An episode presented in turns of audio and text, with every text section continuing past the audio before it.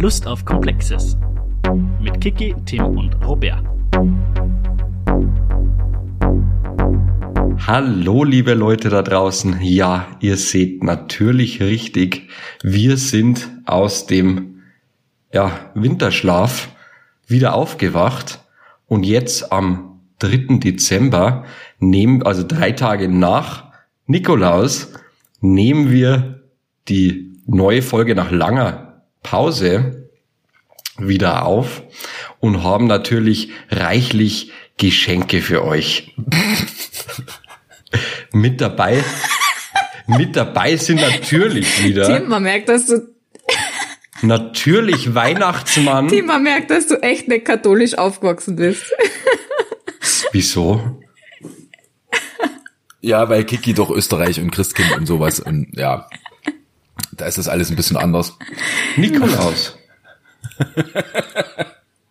Nikolaus. ja. Ja, mit dabei sind auf jeden Fall wieder Weihnachtsmann Robert Servus.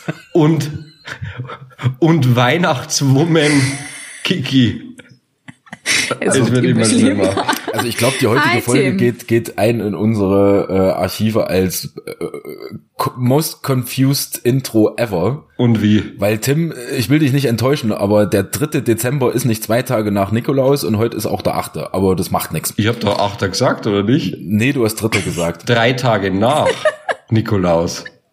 Du hast Dritter, das es ist ja völlig egal. Egal, was haben wir denn heute in unseren Säcken?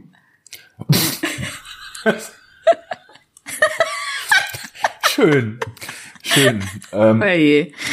Oje. Ja, Ah. und äh, übrigens, was die Confusion angeht, ist ja auch nicht nur mit dem 3. Dezember. Der, der, der Winterschlaf passt ja auch nicht so ganz, weil den würden wir jetzt erst anfangen. Sagen wir einfach mal, wir haben eine sehr extended Sommerpause gemacht. Wobei jetzt schon, also ich habe mich schon zwei Monate so mit Keksen angefressen, tatsächlich schon seit Oktober, dass äh, Winterkoma gar nicht so unpassend ist. Kekskoma. Kekskoma. Die, die Pause war natürlich ja auch Corona-bedingt. Ja, ne, sicher. Wobei das vielleicht ein bisschen fahnscheinig ist, weil Corona ja der eigentliche Grund ist, weswegen wir den Podcast eigentlich angefangen haben. Aber das ist eine andere Geschichte. ja, also sei es drum, äh, ganz große Sorry an alle da draußen, die äh, uns so treu Woche für Woche zugehört haben und sich jetzt wahrscheinlich gedacht haben, was ist mit denen los? Denn unsere Sommerpause hat sich, ich habe mal geschaut, tatsächlich über fast vier Monate gezogen. Schande über unsere Häupter, aber wir sind zurück. Diesbezüglich haben wir sicher viele Mails bekommen, oder? Ich habe heute Morgen witzigerweise echt mal in die Mailbox geschaut und nominell stimmt das sogar, aber es sind halt alles so Spotify-Mails Ach, die AGBs haben sich aus wieder dem, aus dem verändert. oder wie? iTunes Store, äh, Google Podcast-Mails und sowas, ja. Die letzte tatsächliche E-Mail kam äh, von einer sehr geschätzten Kollegin aus Innsbruck. Liebe Grüße übrigens, aber es ist schon eine Weile her. so. Gut, also äh, Resümee, äh, wir haben eine viel zu lange Pause gemacht, wir sind jetzt wieder da, besser denn je, selbstverständlich. Und äh, wir machen heute mal eine Folge, die ein bisschen aus der Reihe tanzt. Das heißt, äh, wir müssen ja auch erstmal wieder ein bisschen warm werden. Das heißt, Basiskonzepte machen wir heute mal noch nicht. Also zumindest nicht explizit, sondern äh, wir haben uns für heute was überlegt und die Kiki hatte nämlich eine großartige Zeitgeist-Idee, die da nämlich wäre. Kiki, das musst du jetzt sagen, damit Tim und ich auch wissen, worüber wir reden wollen. Ja, wahnsinnig am Zeitgeist. Äh, wir dachten uns, wir könnten doch mal über ähm, Distance Learning reden und wie es der Zufall so möchte, haben wir drei völlig unterschiedliche Perspektiven darauf. Na, Scherz.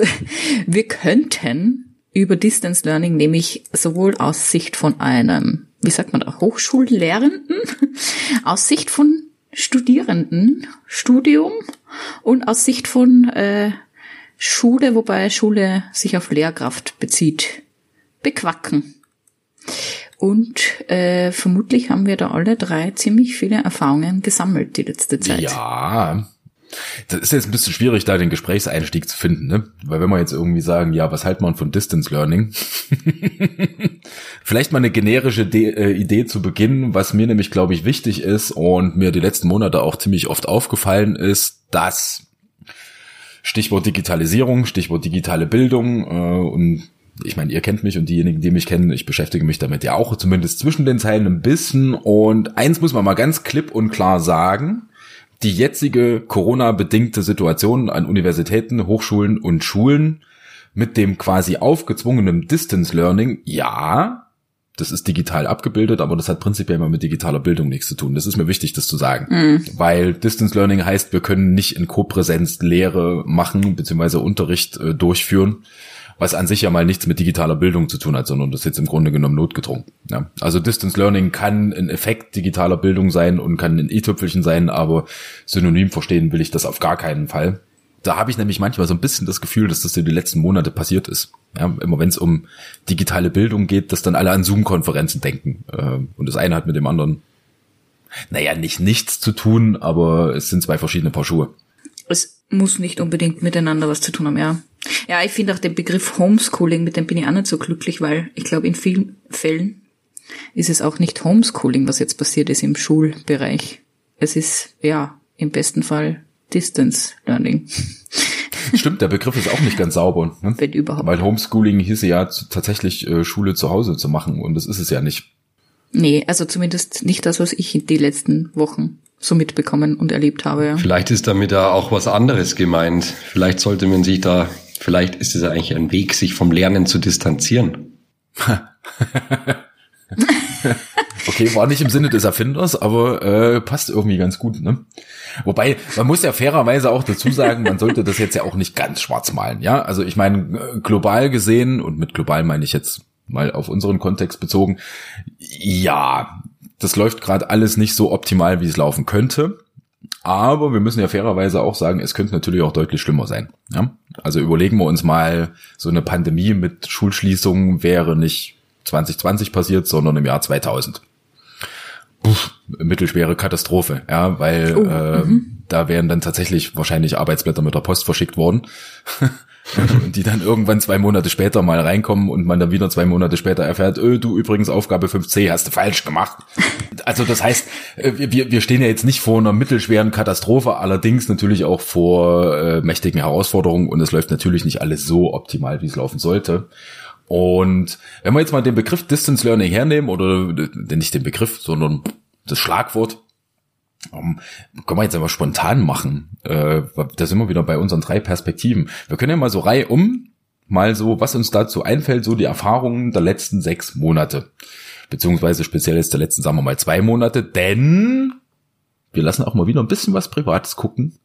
Kiki ist ja inzwischen Lehrerin so richtig hauptberuflich und Fulltime. Das war sie nämlich zu unserer letzten Aufnahme beziehungsweise zur letzten Folge noch nicht. Deswegen erstmal herzlichen Glückwunsch und Chapeau.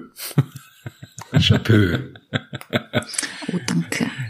Chapeau. Ich habe ich hab zu meiner Dienstanstellung auch einen äh, Brief bekommen, wo mir gratuliert wurde von offizieller Seite, dass ich in diesen schweren Zeiten mich dazu entscheide, Professorin zu werden. Also de, diese formal äh, Bemühungen, die ihr die letzten Wochen gemacht habt, sie brauche ich gar nicht. äh, man steigt da so wahnsinnig schnell auf. Ja, wie war's in der Schule? Ich versuche äh, ja immer was Positives in Situationen zu entdecken. Und ich muss schon sagen, einiges von dem Unterrichten, jetzt beziehe ich mich insbesondere auf die letzten äh, Wochen, die drei Wochen, die jetzt im schulischen Sinn als unter Distance Learning auch in der Sekundarstufe 1 gelaufen sind. Da haben schon, glaube ich, ein paar Schülerinnen und Schüler äh, Lernprozesse sich selbst irgendwie ermöglicht, die so im Schulunterricht, glaube ich, nicht stattgefunden hätten, weil sie zum Beispiel im eigenen Tempo, gänzlich im eigenen Tempo arbeiten konnten, was du so in der Schule ich will nicht sagen nicht ermöglichen kannst, aber nicht in dieser Form ermöglichen kannst, glaube ich, für mehrere Personen. Ich glaube auch, weil sie sich dann beschäftigen konnten mit Themen, die oder länger beschäftigen konnten mit Themen, die sie interessieren oder mehr interessieren. Und das habe ich unglaublich spannend gefunden, vor allem weil da auch Stärken zu erkennen waren von Personen, die mir im Schulunterricht, muss ich gestehen, so nicht aufgefallen mhm. wären das finde ich mal das Schöne, muss ich gestehen. Und auch, weil, also was mir auch unglaublich gut gefallen hat, da rede ich jetzt mehr von mir und meiner Seite als Lehrkraft, ich habe Dinge ausprobiert, die ich im Schulunterricht so auch nicht gemacht hätte. Zum Beispiel viel mit Hören oder mit Videos in einer Form arbeiten, die, die ich so in der Schule nicht machen würde. Also es war auch so ein bisschen, dieses Korsett hat sozusagen auch ein bisschen inspirierend gewirkt, weil man irgendwie ein paar Dinge gemacht hat, die man, oder ich ein paar Dinge gemacht habe, die ich so nicht machen würde.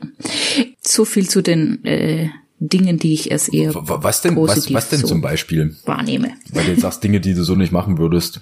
Ja, insbesondere methodisch so mit Anregungen zu arbeiten, die ähm, das insbesondere habe ich für mich entdeckt oder für die Sekundarstufe 1 und besonders die jüngeren Schülerinnen, ähm, weniger textlastig zu arbeiten und da zu probieren, wie man Anregungen oder Fragen formulieren kann auf eine Art und Weise, die nicht schrift- oder textlastig ist und da auch Angebote schaffen kann, die entweder für über Video laufen oder über Hören laufen oder über Text für die, die das wollen, laufen. Und da hat sich jeder so ein bisschen das eigene rausgefiltert und irgendwie jeder, jeder Lerntyp hat da andere Wege für sich entdeckt, ist mir vorkommen im Schul, im Schulbetrieb so ich weder angeboten hätte noch die Zeit mhm. irgendwie da gewesen wäre dass sie jeder auf seine eigene Art und Weise da das was war eine ganz pragmatische gut. Frage. Ich meine, das ist ein bisschen schwierig, das einzuschätzen, weil jetzt wirklich im, im, im Fulltime-Schuldienst bist du ja erst seit kurzem und quasi auch eingestiegen mitten in Corona. Aber jetzt mal so eine grobe Einschätzung aus dem Bauch raus. Was jetzt deinerseits den Aufwand dafür angeht, jetzt das vorzubereiten, ne? Ich meine, da steckt ja jetzt eine ganze Menge mehr drin. Es ist ja nicht so, dass du jetzt eine Stunde vorbereitest. Brechen wir das mal auf, auf einen Kern runter, nehmen wir mal eine Unterrichtseinheit die bereitet man vor, überlegt sich Material, überlegt sich einen roten Faden, überlegt sich Aktivitäten, Aufgabenstellungen, bup, macht es dann fertig. Ja. Wenn wir das jetzt mal als Standard äh, nehmen und dem gegenüber jetzt mal das machen, was du jetzt machst, ja, also dass du Materialien und Aufgaben und Anregungen irgendwie teilweise ja auch ein bisschen individualisierter, weil in mehreren Kanälen, in mehreren Formen machst. Jetzt mal, wenn du jetzt aus dem Bauch aus mal so einen Faktor sagen würdest, wie, wie, um wie viel ist denn das aufwendiger? Für GW. Wie du möchtest. Da muss ich gestehen, GW und Deutsch sind für mhm. mich ein bisschen was unterschiedliches. Um ehrlich zu sein, aber war für mich der Unterschied jetzt nicht so maßgeblich, aber das liegt vielleicht auch daran, dass ich auch sonst beim Unterricht vorbereiten, also egal welchen Unterricht vorbereiten, während dem Vorbereiten nur auf 10.000 Dinge kommt, die ich da noch spannend fände und die ich da noch spannend, wo ich da noch hoffen würde, dass wer nachfragt und da noch vielleicht noch irgendwas ist und deswegen ich sowieso glaube ich, relativ viel Zeit mit Unterrichtsvorbereitung verbringe. Insofern war da jetzt nicht so der Unterschied. Aber was aufwendiger ist, ist, ich habe mich vorher absichtlich ein bisschen auf die auf die methodischen auf die methodische Vielfalt bezogen, weil inhaltlich äh, kriege ich sonst immer so ein bisschen ein tränendes Auge oder aus anderen Perspektiven kriegt, kommt da so ein tränendes Auge auf. Ich glaube, dass dieser Aufwand, sich da einzuleben in das Methodische, wie man das anders gestalten kann, eher also das ist natürlich aufwendig, aber ich würde das jetzt eher als, da muss man halt am Ball bleiben oder jetzt hat man vielleicht einmal viel aufgearbeitet, was man sonst, wo man sonst vielleicht sich die Zeit jetzt nicht so genommen hätte. Ähm, und das würde ich dann eher als einmalige größeren Zeitaufwand das, das, das, das, das heißt sozusagen, wenn man eine sehr engagierte Lehrkraft ist, Klammer auf, wie die Kiki selbstverständlich ist, Klammer zu, ist der Aufwand insofern gar nicht mal so viel mehr, weil man ja selbst, wenn man normal unterrichten würde, sowieso jede Stunde aufs Neue vorbereitet und nicht nach einem Jahr, sagen wir mal, so sein Standardprogramm hat, was man runterspielt. Habe ich dich da jetzt richtig verstanden oder habe ich das ein bisschen zu optimistisch gedeutet? Ja, Na, ich glaube, ich glaube, dass das schon ein wenig so ist, weil wenn man Unterricht so ein bisschen mit den Schülerinnen gemeinsam plant und denkt, dann kann ich ja jetzt auch nicht so großartig viel. Also da muss ich mich ja auf die Situation einlassen, wie sie denn gerade ist und das kann heute ganz ja. anders ausschauen wie in einem Monat. Ähm, wie, wie ist es dann? Da wenn ich da noch kurz einhaken darf, wie machst du dann jede Stunde im Livestream oder, oder über Zoom oder WebEx oder manchmal einfach nur Arbeitsaufträge, blöd gesagt. Ja, also bei uns war das so, ich kann das aber nicht für alle Schulen sagen natürlich, sondern ich kann es nur von unserer Schule sagen. Es gab ein paar fixe Videozeiten, die haben aber insbesondere die Schularbeitenfächer Deutsch, Englisch, äh, Mathe bei uns betroffen.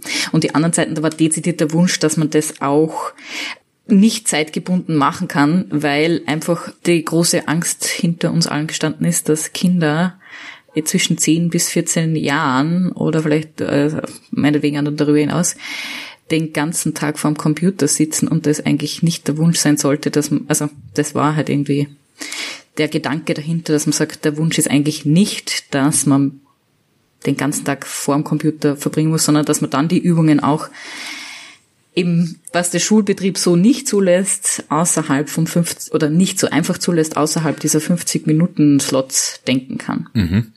Und es sollte damit vermieden werden, dass alle den ganzen Tag vom Computer sitzen und in der Kastel reinschauen, obwohl man viel andere Dinge machen könnte. Deswegen war das nicht über Videokonferenzen. Siehst du, das ist, das ist, das ist so spannend, was du jetzt die ganze Zeit erzählst, dass ich sogar mal davon abgesehen habe, Robert zu sein.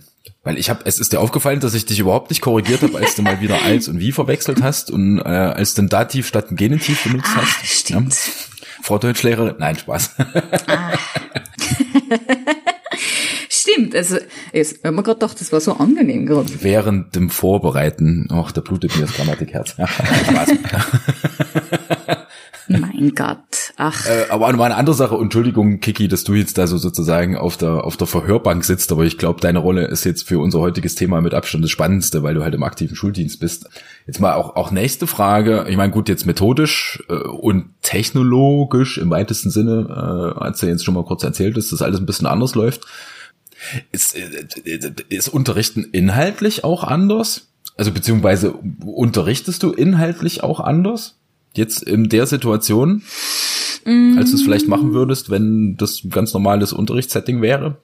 Ja, schon, weil ich ja äh, dann doch eine kleine Pragmatikerin bin und die Zeit natürlich ausgenutzt habe, dass ja alle zu Hause sind. Das heißt, äh, rund um ihr Zuhause forschen, mhm. tätig sein können, äh, wo ich sonst im Regelschulunterricht hätte das den Charakter einer Hausübung, den ich gerne vermeiden würde. Und so war das ja sozusagen im Zuhause ja, äh, wo viele spannende Bereiche sind, die man erforschen könnte und Daten, die man erheben kann und pipapo machen. Das habe ich äh, natürlich schamlos ausgenutzt. Ist ja, ist ja gerade auch in GW und in der Sek 1 ein aufgelegter Elfmeter fast, ne? Ähm. Ja. Also zum Beispiel so eine Doku über, äh, es, ich hatte das äh, Thema, den Bereich äh, Lernziele rund um bezahlte und unbezahlte Arbeit auf der, mhm. auf meiner persönlichen Agenda.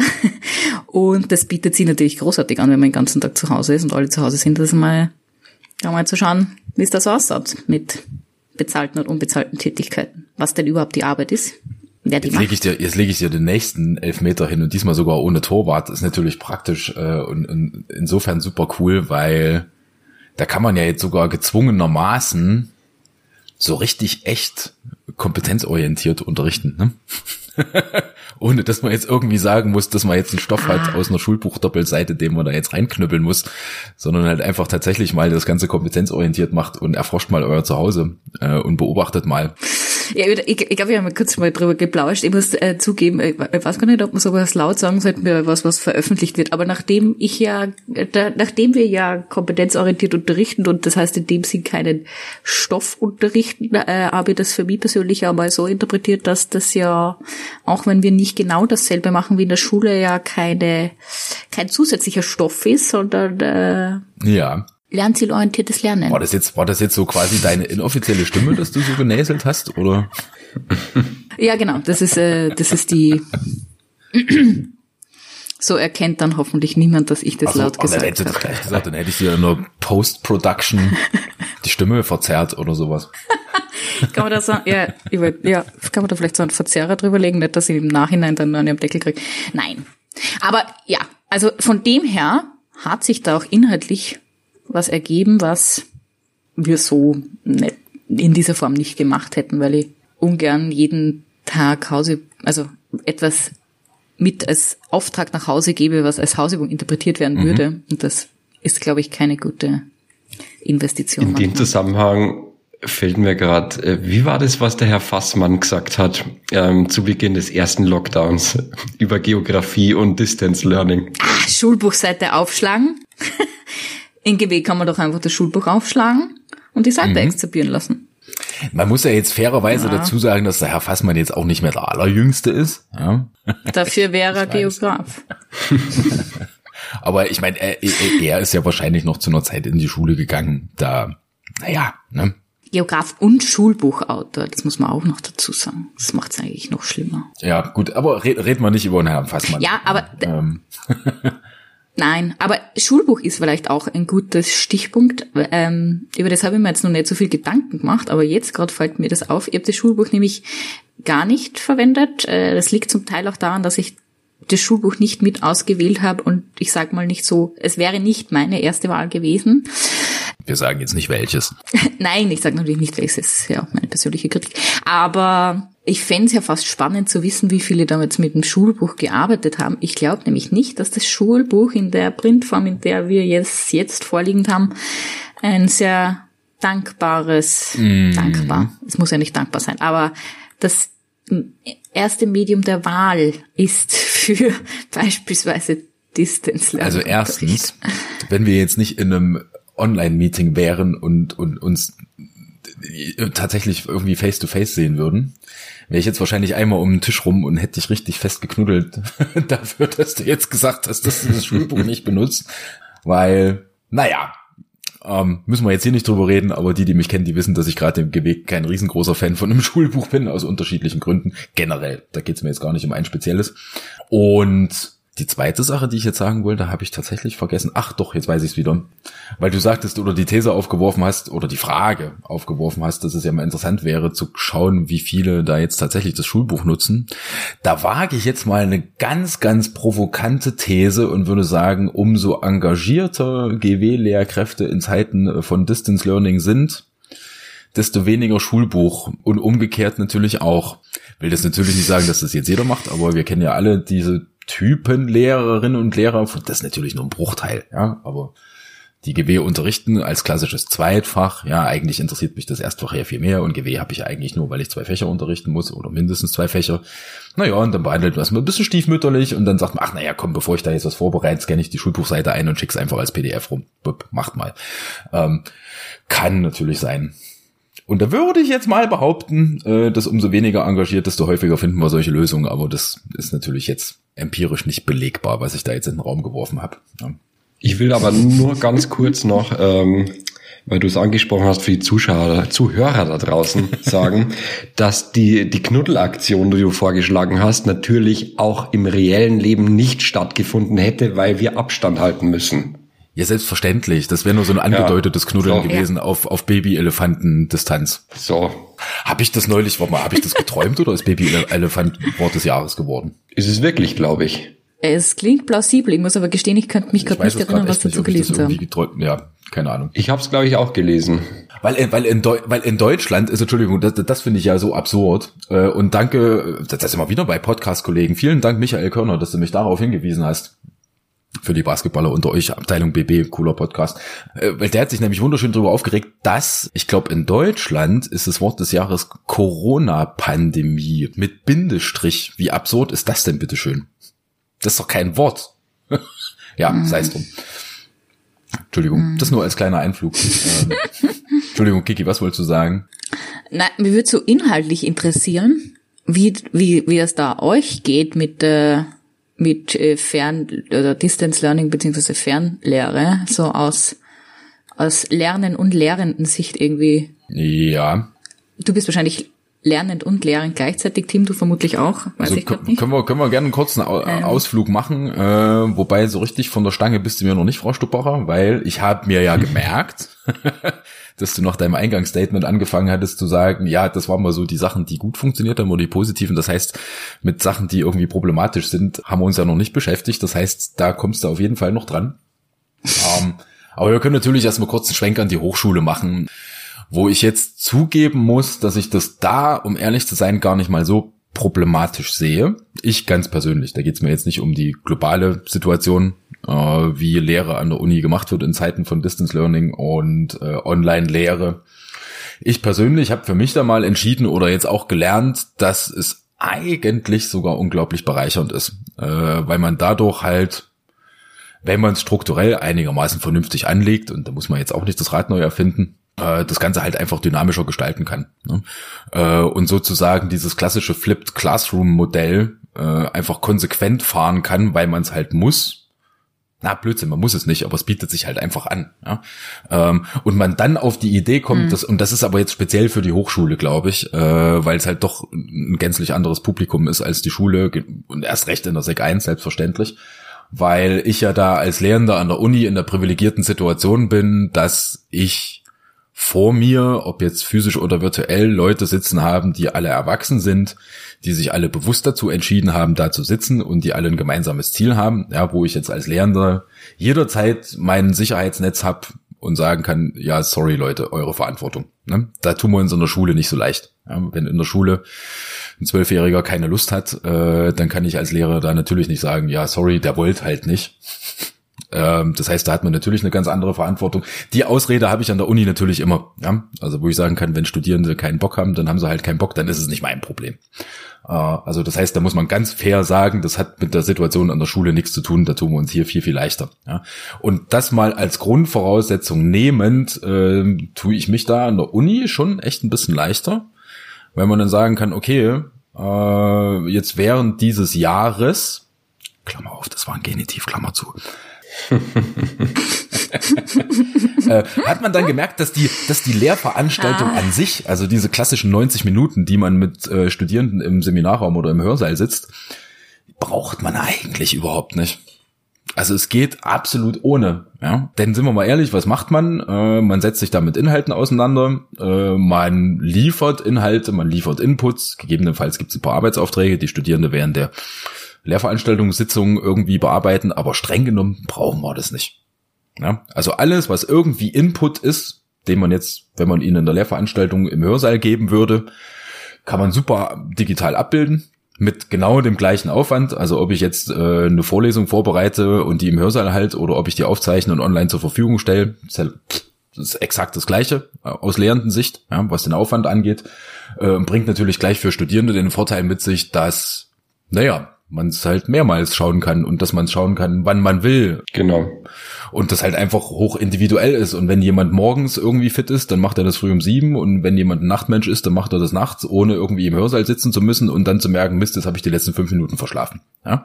Genau. Und das ist eine, eine Riesen, eine Riesen vor allem, weil du hast jetzt halt teilweise von dir gesprochen, weil du ja meistens oder immer eigentlich äh, Lehrveranstaltungen hast, die einen gewissen Übungscharakter haben ähm, wo halt auch Arbeitsaufträge dann zu machen sind und zu erledigen sind. Aber vor allem bei VOs, wo es halt wirklich nur um die, um, um das Vermitteln von Wissen geht und nicht, nicht etwa um Kompetenzen.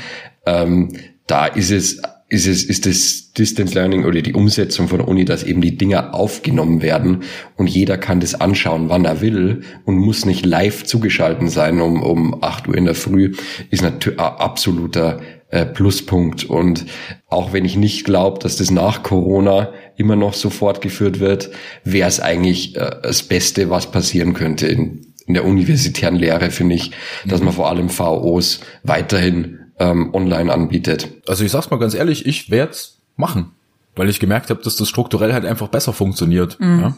Dieser gezwungene Lehrveranstaltungslot mit den 90 Minuten, man sitzt jetzt da und bearbeitet ein Thema oder, oder gibt einen Input, es ist eigentlich völlig absurd den Input, also sämtliche Inputs kann man dynamisch geben, den können sich Studierende angucken, äh, können das nacharbeiten, äh, vorarbeiten, wie auch immer. Äh, und das, der Vorteil von, wenn das aufgezeichnet ist, man kann zurückspulen, selbst jetzt Tutorials, also sowas wie, wenn man jetzt mhm. wirklich Übungen macht, ja, was jetzt irgendwie Umgang mit irgendwelchen Tools angeht, ja, da kann man ja Tutorial-Videos aufnehmen, das ist faktisch auch das gleiche, wie wenn man das im Hörsaal herzeigen würde, äh, und Studierende können dann ganz individuell nach ihrem persönlichen Tempo und Präferenzen sich halt einfach damit auseinandersetzen.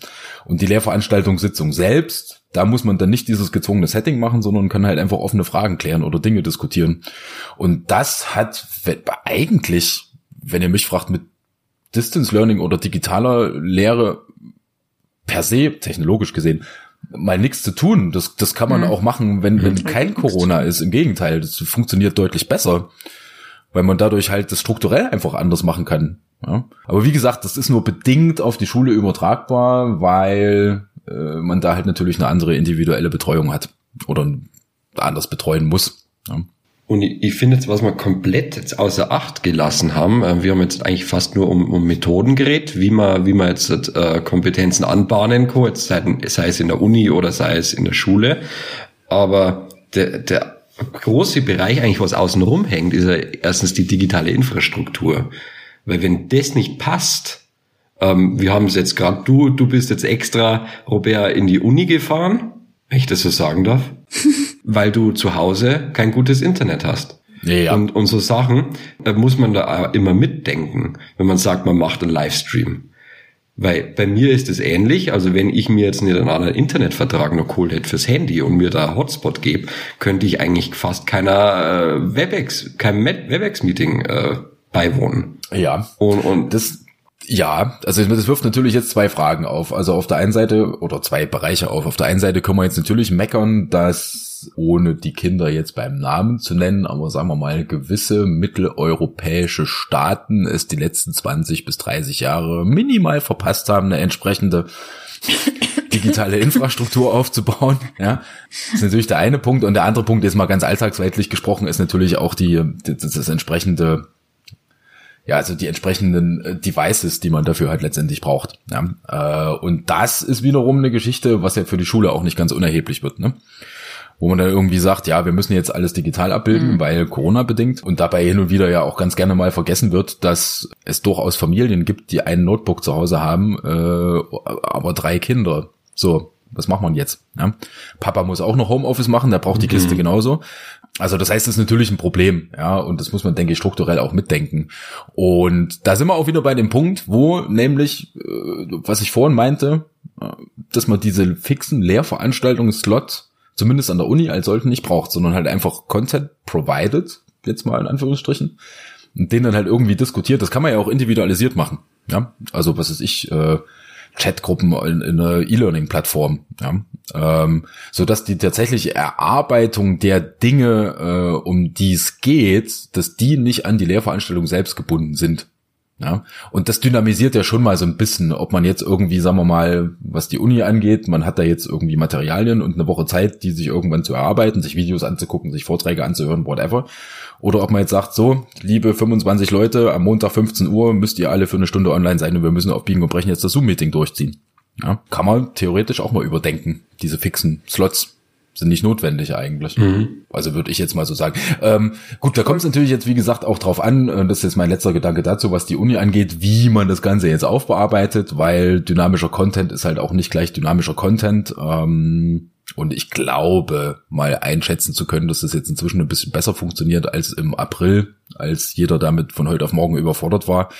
Aber Material äh, online abbilden oder zur Verfügung stellen ist halt dann doch ein bisschen mehr als ein paar Papers auf eine E-Learning-Plattform hochzuladen und sagt, so, liebe Leute, lest mal. Ja. Weil wenn das so wäre, dann könnten wir uns auch die Uni sparen. Weil dann hat jedes Studium eine Literaturliste, die man in fünf Jahren liest und fertig. Und das kann natürlich nicht Sinn der Sache sein. Ne? Aber das ist jetzt auch äh, ein guter Punkt, den du dann da gerade ansprichst, vor allem mit der mit der E-Learning-Plattformen. Und es ist, glaube ich, auch für die Schule richtig relevant.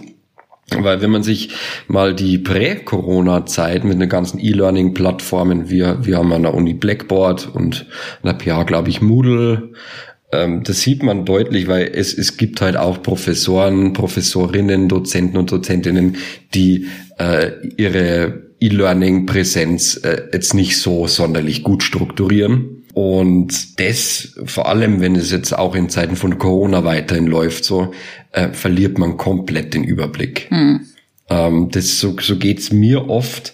Ähm, vor allem auch hier mal wollen die einen über WebEx äh, dieses Online-Meeting machen, mal über Zoom, ähm, verschicken die Links äh, per Mail, verschicken, äh, stellen die Links in Blackboard rein, stellen die Links in Moodle rein. Man hat irgendwie keine keinen komplett guten Übersicht mehr, wo alle Aufgaben, wo alle Daten, wo alle Zugänge gespeichert sind. Und das finde ich ist, ist ich finde, das ist das größte Problem, vor allem an der Uni.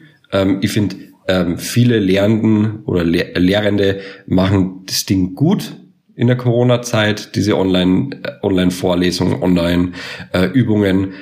Aber das große Problem sehe ich hier in der Kommunikation über die Lernplattformen. Aber das ist ja ein guter Punkt, den du ansprichst, weil äh, den kann man ja tatsächlich relativ einfach lösen. Oder das Problem. Ja, man könnte, könnte, aber da haben wir dann auch wieder die unterschiedlichen Sachen. Ja, ähm, Zoom ist PH, äh, nee, das meine ich Uni gar nicht. WebEx und also das, das, das meine ich gar nicht, weil das sind Werkzeuge, ja. äh, Und im Gegenteil, jetzt gerade in Zeiten wie diesen finde ich eine gewisse Werkzeugpluralität ja sogar teilweise gewinnbringend, ja. Die Frage ist, wie man das halt strukturell löst und konzipiert. Und das ist keine Rocket Science. Das muss man sich halt vorher nochmal überlegen. Und da kommen wir wieder auf den Plattformgedanken. Ja. Großes Thema, Plattformgedanke, 21. Jahrhundert, äh, auch so eine Sache, worum man das Schulbuch vielleicht neu denken könnte, aber das ist wieder eine andere Geschichte dass man halt einfach als Lehrender, äh, Stichwort auch Medienkonvergenz und, und im wahrsten Sinne des Wortes Multimedialität, sich halt einfach nur überlegt, okay, was ist jetzt in der Repräsentation meiner Lehre die zentrale Plattform? So, und da spielt es mal keine Rolle, ob das Moodle ist oder ein Blackboard ist. Ja, also wenn man jetzt mal davon ausgeht, Nehmen wir mal das Beispiel Uni, wir haben jetzt hier Blackboard. So, mein Blackboard-Kurs ist die zentrale Plattform und die zentrale Schnittstelle für die Lehrveranstaltung. Ja? Aus der raus spielt alles raus. Ja? Und ob ich jetzt in dem Blackboard äh, ein Zoom-Meeting verlinke oder ein WebEx-Meeting verlinke, ist völlig wurscht oder ob ich aus dem äh, Blackboard raus da ein Forum schalte und von Studierenden erwarte, dass sie jeden Tag in das Forum reingucken oder halt die Auto-Notification aktiviert, dass halt, wenn irgendwas kommt, das automatisiert auch per E-Mail rausgeht. Äh, das Ganze drumherum spielt ja letztendlich keine Rolle. Kompliziert wird's dann, wenn man sagt, ich mach mal hier was, ich mach mal da was. Und das kann man ja gerne machen, sofern es einen gemeinsamen Nenner hat. Und das kann zum Beispiel so eine Lernplattform sein. Das kann auch durchaus Entschuldigung, mit Datenschutz oder sowas, aber das kann auch eine WhatsApp-Gruppe sein. Man braucht nur halt irgendeine gemeinsame Plattform, wo jeder weiß, okay, das ist die zentrale Schnittstelle und von der aus geht alles weg. Genau, aber dann. Und das ist eine konzeptionelle Frage und keine technische. Du, du sprichst jetzt aber jetzt nur von einer Lehrveranstaltung. Mhm. Ähm, wenn du aber, sprich, sechs verschiedene Lehrende hast und jeder macht es aber auf einer anderen Plattform, dann dann fehlt nämlich auch der Überblick. Okay, das ist ein Punkt, ja. Weil mhm. das, das, erinnert mich an, an, an, an, an die Nachricht neulich von dir. Ähm, kannst du mir bitte den Zoom-Link schicken? Ich habe den verschusselt.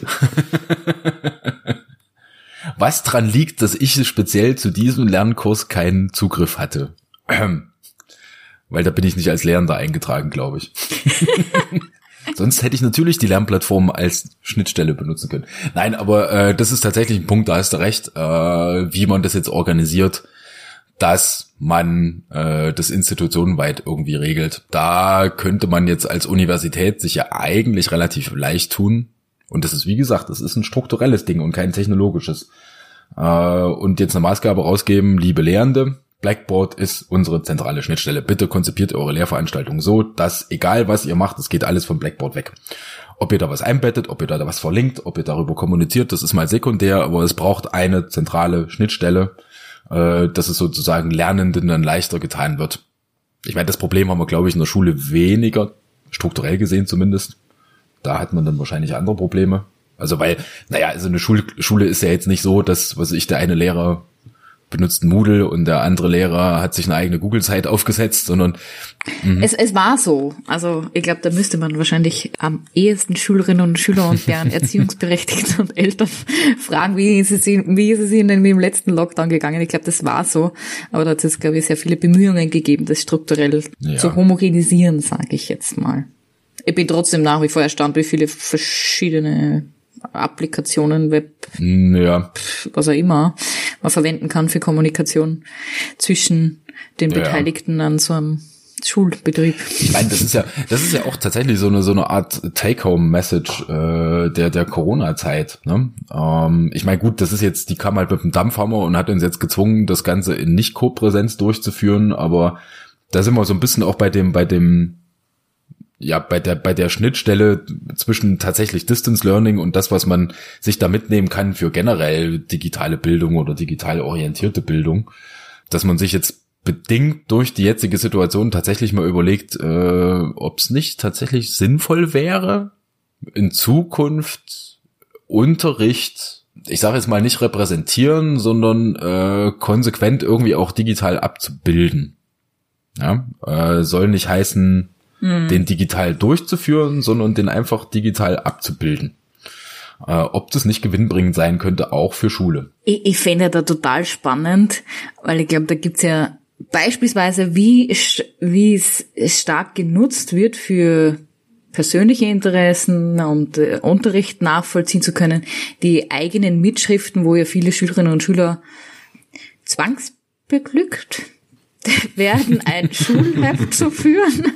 Ist es, ist das eigentlich auch ein Medium oder meinetwegen auch eine Mappe oder wie immer? Ist, ist das zum Beispiel auch von diese Form von, wie man sich Notizen macht und die, was ist überhaupt der Zweck von einem Schulheft? Also solche Dinge mal stärker zu hinterfragen, weil ich finde, es fällt halt jetzt auf, wie viele m, Medien wir nutzen, die halt für viele Blended Learning Ansätze oder, oder digitalisiert ich sage jetzt mal bewusst digitalisierte Ansätze halt eigentlich vielleicht gar nicht so ideal sind. Und mir würde wirklich interessieren, wer, also ich möchte mich selber da jetzt nicht ungern als Maßstab nehmen, weil ich glaube, ich habe mir noch nie ein Schulheft mhm. jemals wieder angeschaut, nachdem ich äh, es den Zweck erfüllt hat, dass ich da was niedergeschrieben habe, was sicher auch eine gute Übung ist, um sich Dinge zu merken etc.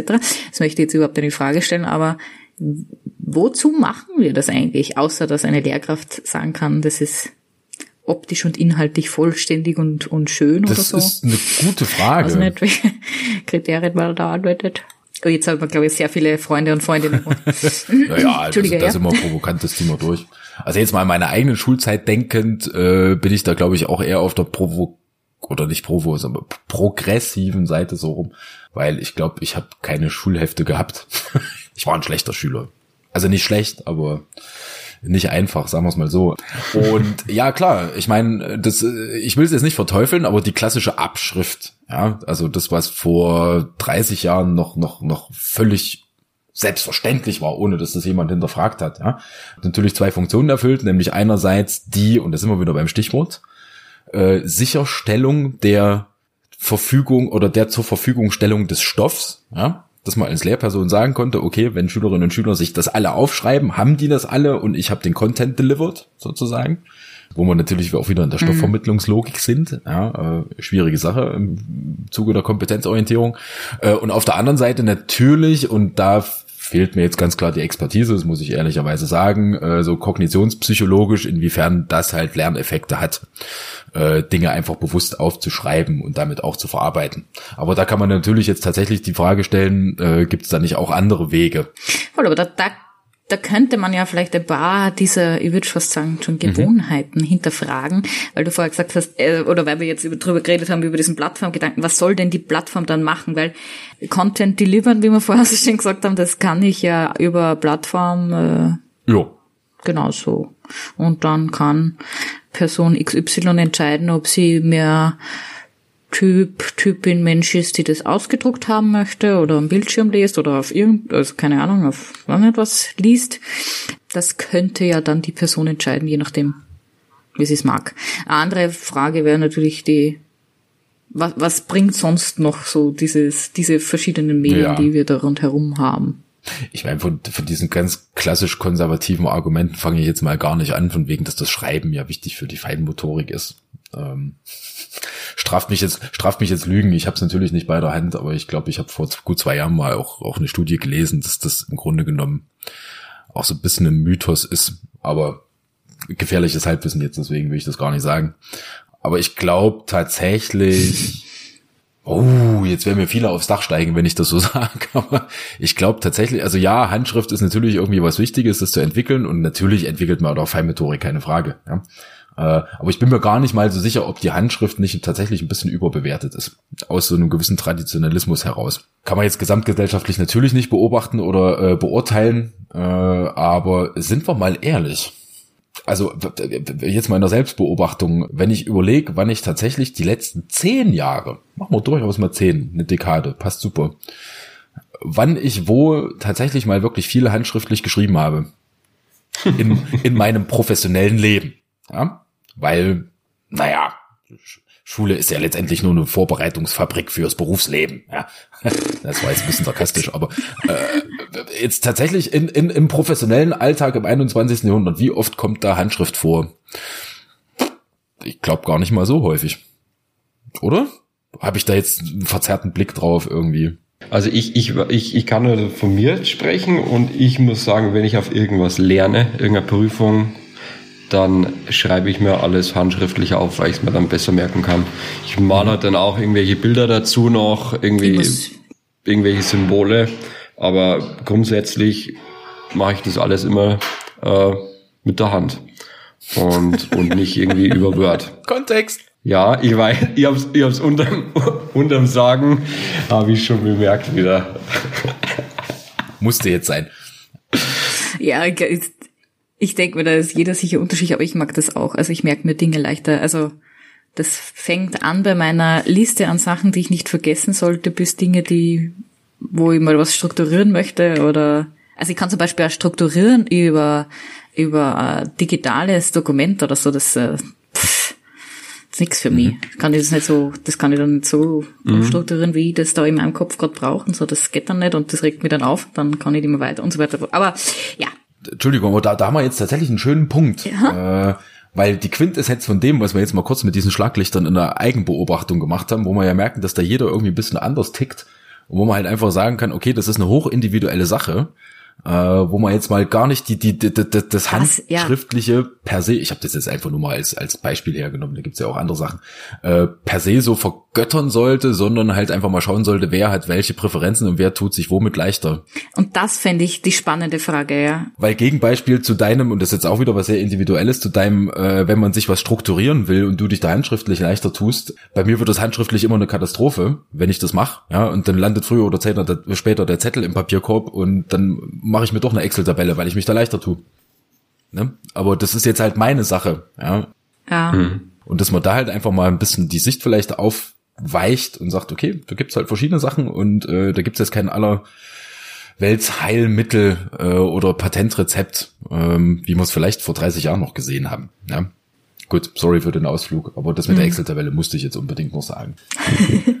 Na, ich, ich denke mal auch, da ist jeder Mensch so ein bisschen unterschiedlich und ich glaube, es kommt auch stark davon, dass man machen möchte und eben dieses Ziel ist halt dann auch die, was eignet sich, um dieses Ziel zu erreichen. Vielleicht ist es manchmal, um bei diesem Beispiel zu bleiben, die Handschrift mhm. und manchmal was ganz anderes. Das ist schon ganz cool. Aber jetzt muss ich schon, weil das war jetzt so, wir können alle unsere Treffen abschaffen. Äh, da, da möchte ich jetzt schon nochmal drüber diskutieren, äh, wie das, also welchen Mehrwert, und heute ist ein bisschen eher auf einem pädagogisch, äh, strukturell, äh, methodischen Ebene als an der inhaltlichen, aber was eigentlich, also ich stelle es mal so die Frage, was geht denn verloren bei dem, sich nicht zu treffen? Und ich finde, also mir fallen da schon ein paar Dinge auf, wo ich mir denke, mir zumindest geht das ab. Ich weiß nicht, ob es da oder mir fehlt, oder das ist anders, wie wenn ich rein digitalisiert, vielleicht sogar zeitlich ungleichzeitig ähm, und so weiter. Aber das, das, das, das muss ich jetzt einwerfen. Hello, Captain Obvious. Weil, ja.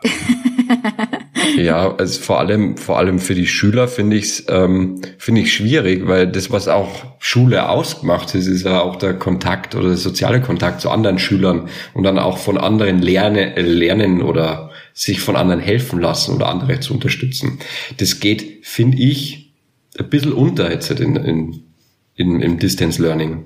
Mhm. Äh, ich glaube, da ist auch noch viel, viel Austausch und so unter die Schüler natürlich vorhanden ist über WhatsApp etc. Aber ich glaube, dieses Face-to-Face -face ist, ist glaube ich, was vielen fehlt in der Zeit. Absolut. Ne? Und das sind wir auch wieder genau bei mhm. dem Punkt. Ich meine, selbstverständlich, das gilt ja nicht nur für Schule, das gilt ja für unser, unser äh, generelles Leben, ja. Also, dass wir halt soziale Menschen sind und das Leben, also soziale Menschen, soziale Wesen sind, und es lebt natürlich von Co-Präsenz und selbstverständlich kann digitales Abbild dessen das nicht ersetzen. Sondern, und da sind wir wieder bei dem Punkt von ganz vom Anfang, äh, jetzt durch die Corona-Lage müssen wir es halt gezwungen so machen, ja, also dass man tatsächlich digital auch auf Distance macht, äh, beziehungsweise machen muss, äh, aber was mhm. ja nicht heißt, dass digitale Bildung äh, Distance Learning sein muss, ja. Also äh, ich habe durchaus, ich weiß nicht mehr wo das war, aber durchaus mal so ein Argument gehört, wo mal jemand gesagt hatte, äh, ja, jetzt hier, wo wir diese Corona-Situation in den Schulen haben, da sehen wir ja, wie digitale Bildung funktioniert, äh, nämlich gar nicht, weil die Schüler sich gegenseitig nicht mehr sehen. Äh, das ist ja totaler Käse, weil das eine mit dem anderen nichts zu tun hat. Ja? über die, das Distance Learning sehen wir digitale Mechanismen, äh, die wir dann auch in der Schule nutzen können. Aber selbstverständlich ist Co-Präsenz wichtig, äh, sowohl in Schule als auch in der Hochschule als auch in Gesellschaft. Und sind wir mal ganz ehrlich, weil wir kennen das ja speziell also auch aus unserem Kontext. So ein Bier an einem Tisch macht halt mehr Spaß als vor einer Webcam. Es ist halt einfach so. Ja, und ich glaube, das ist schon auch, also erstens mal ist das Gesellige und und es ist irgendwie schon auch das ge gemeinsam Zeit nehmen oder Zeit haben, wie es bei den Schülerinnen ist. Äh, wir nehmen uns die Zeit vielleicht ein bisschen äh, selbstbestimmter. Und da den Dingen, Gedanken seinen Lauf lassen zu können, finde ich, hat, ist, ist halt wirklich was, was extrem untergeht. So sehr ich auch begrüße, dass ähm, zum Beispiel der Schulunterricht, so wie es in meiner Schule, wo ich es von meiner Schule sagen kann, nicht so stattfinden soll, dass man in Videokonferenzen sechs bis, weiß nicht, 15 Stunden am Tag vor dem Computer sitzt. Ähm, da würde ich auf jeden Fall die bevorzugen, dass jeder in seinem Tempo und, und zu seiner Zeit, die irgendwie passt, das machen kann. Aber dieses Bewusstsein gemeinsam zu nehmen und was zu lernen oder sich mit was zu beschäftigen, einmal in erster Linie, ob es dann ein Lernprozess wird, ist vielleicht wieder andere Blatt Papier. Das finde ich schon, das mhm. vermisse ich sehr.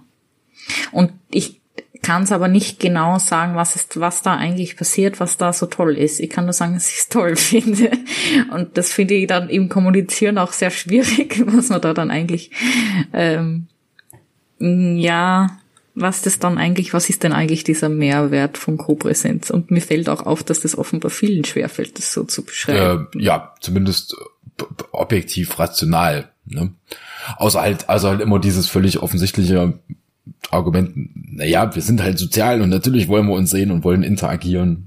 Ja, klar, ich meine, und was extrem wichtig ist, das mag man jetzt überhaupt nicht, aber wenn man es jetzt sozusagen ein bisschen versucht, inhaltlicher zu denken, dann, ja, ja, eben, da fällt mir dann nur ein, ja, diese wunderschönen Dinge, die halt so nebenbei völlig unintendiert äh, passiert, diese Glühbirnen, die da irgendwie aufgehen, diese ja. Ideen, die man vielleicht spinnt.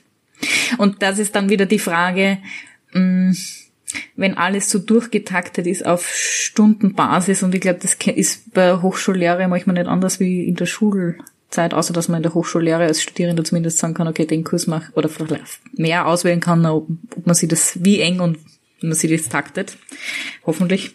Die Zeit, die man dann gemeinsam verbringt, halt auch für solche Dinge mhm. zu nutzen wäre halt dann äh, geht könnte man mehr ins Bewusst könnte ich mehr ins Bewusstsein rücken vielleicht machen das ja auch viele andere äh, denke mal das Bewusste zu reflektieren was da was das Tolle ist an dem gemeinsamen Lernen. Aber da sind wir ja bei einem Punkt, wo, wo jetzt gut zwei Pfade zusammenführen, sozusagen. Ne? Also, dass wir einerseits gemerkt haben, Co-Präsenz ist uns wichtig äh, und generiert einen Mehrwert, den wir nicht digital ersetzen und auch nicht abbilden können.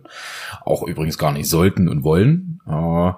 Und auf der anderen Seite äh, diese, diese, diese Vorteile, die sich jetzt mit einer digitalen Abbildung von Lernmaterialien jetzt im weitesten Sinne, ja, wo man sich ja jetzt durchaus auch mal für die Schule überlegen kann. Ich meine, Kiki, dir würde ich das jetzt einfach mal unterstellen, dass du da so dynamisch tickst, aber sind wir mal ehrlich, äh, Schule ist ein unglaublich träges System und hängt auch an vielen Traditionen, äh, dass man sich jetzt da tatsächlich überlegen kann, die Zeit in Co-Präsenz, Klammer auf, die klassische Unterrichtsstunde, Klammer zu, vielleicht tatsächlich ein bisschen sinnvoller zu nutzen und als Freiraum zu nutzen äh, und wirklich auch äh, um sozial interagieren zu können, äh, anstatt jetzt irgendwie Schülerinnen und Schüler zu zwingen, in den 45 oder 50, je nachdem, Minuten irgendwie alle das Gleiche machen zu müssen.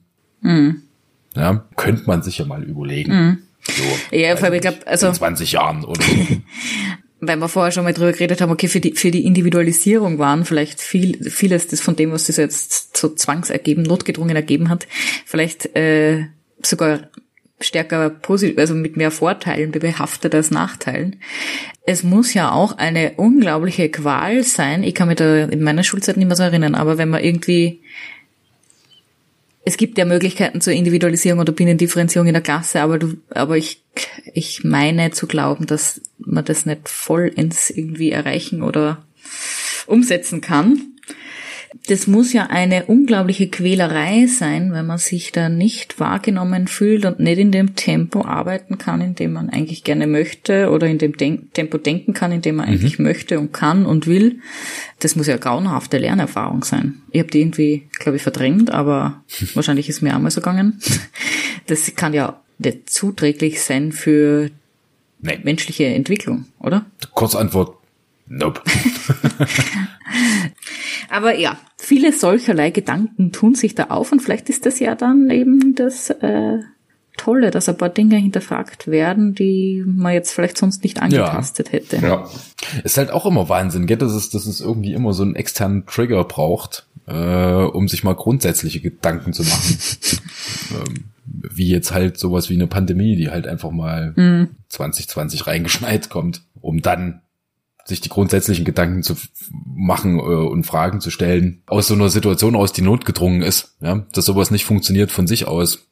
Weil all die Dinge, über die wir jetzt hier geredet haben, ja, so Individualisierung, Unterricht als offenes Kommunikationsmedium, weg von klassischen Rastern, also das sind ja all die Dinge, von denen wir jetzt so zwischen den Zeilen die ganze Zeit faktisch geredet haben. Und das sind ja Dinge, die wissen wir ja nicht erst seit Corona, ja sondern seit Jahrzehnten bereits, aber irgendwie macht's halt keiner, weil niemand den, den großen Schritt, äh, stimmt nicht.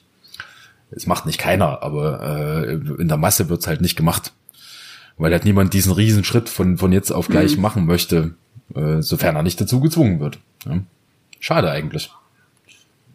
Offenbar, da gibt's, ja. Da gibt's, also ohne jetzt irgendwie auch irgendwo mit dem Finger hinzuzeigen, aber ich meine, wir sind ja Geografen, also Blick gen Norden oder sowas. Also es gibt ja Länder, die kriegen das ein bisschen besser hin, ne?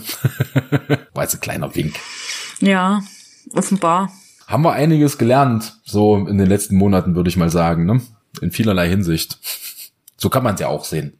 Und wir haben es tatsächlich geschafft, mal wieder eine Folge aufzunehmen. ist Wahnsinn, oder? Ja, Wahnsinn. Ja. Ja. Dafür haben wir einiges an Zeit gebraucht. Da hat's nämlich auch erst einen externen Trigger gebraucht, nämlich die Frau Stupperer, die uns so lange auf den Sack gegangen ist, bis wir das jetzt endlich mal durchgezogen haben. Danke übrigens dafür. Ja, das möchte ich jetzt schon einmal laut sagen. Äh, funktioniert hat's dann, wie ich geschrieben habe, sie kriegen beide ein Mitarbeitsminus eingetragen. Als sie geschrieben hat. Und darauf haben sie, ach, dieser Sprachfanatiker. Darauf haben die dann beide reagiert, auch vorher von wegen Liebfragen, ob sie sich nicht mal sehen wollen oder so nix, aber auf, ich krieg, ihr kriegt sonst ein Mitarbeitsminus eingetragen. Ja, das weißt klappt. du, wie das ist? Man hat immer sonst so viel zu tun und das Wetter und das Wetter. Furchtbar. Nein, also wir werden jetzt, ich will jetzt natürlich nicht daherkommen und irgendwie Sachen versprechen, die ich nicht halten kann, aber ihr werdet häufiger wieder was von uns hören. Also nach dieser Folge wird es nicht wieder vier Monate dauern, bis die Ui. nächste kommt. Häufig ist ein schwieriges Wort, Robert. Ja, aber es ist so wunderschön unbestimmt. Ohne sie jetzt festzunageln. das stimmt. Ich habe jetzt mal die einzige fixe Referenz, die ich jetzt gemacht habe, war nicht wieder vier Monate.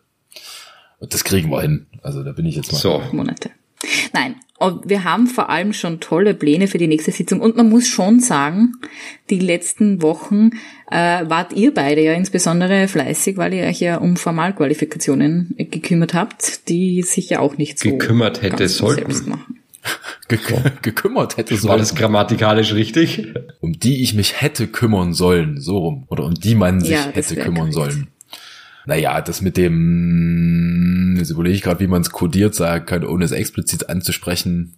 Naja, nennen wir es die Sprache der Römer. Ja. Ja gut, Leute, dann wir haben jetzt Verbesserungen gelobt. Wir, ich habe jetzt auch schon laut gesagt, dass, äh, dass wir tolle Pläne für die vor allem nächste Sitzung haben. Folge. Also tolle Pläne hast in dem äh, Folge. Fitzung. Tolle Pläne hast in dem Fall das Fitzung, dass wir eine Person vor Augen haben, mit der es wieder sehr spannend wird zu quatschen. Oh ja. Und ich bin mir nicht sicher, ob sie von ihrem Glück weiß, aber sie wird, wir, wir werden ihr das nur mitteilen. Und in dem Sinne könnten wir Denn für heute etwa das Christkind? wer weiß, wer weiß. ja, konfrontier unsere Gästin einmal mit diesem äh, Bild, das du da ähm, Schwierig. Also äh, für den Fall, dass wir jetzt nicht komplett aneinander vorbeireden, Kiki, also, also sie weiß von ihrem Glück, Äh, Termin haben wir noch keinen konkreten gemacht, aber sonst, ja. Das kriegen wir hin. Sonst kriegt's wieder ein Mitarbeitsplus, äh, Minus eingetragen. Und dann, dann läuft es schon. Sehr das ist gut. kein Problem. Ja, dann, ähm, es war mir ein Ja, Fest, gut. tatsächlich mal wieder eine Folge mit euch aufzunehmen. Schön. Mir auch. Sehr I'm schön. happy. Ja. Voll. In diesem Sinne, Baba. Völlig irrational in die Kamera zu winken. Servus. Du willst jetzt nämlich echt so einen Tim den Vortritt lassen. Okay. Macht's gut. Äh, bis zum nächsten Mal.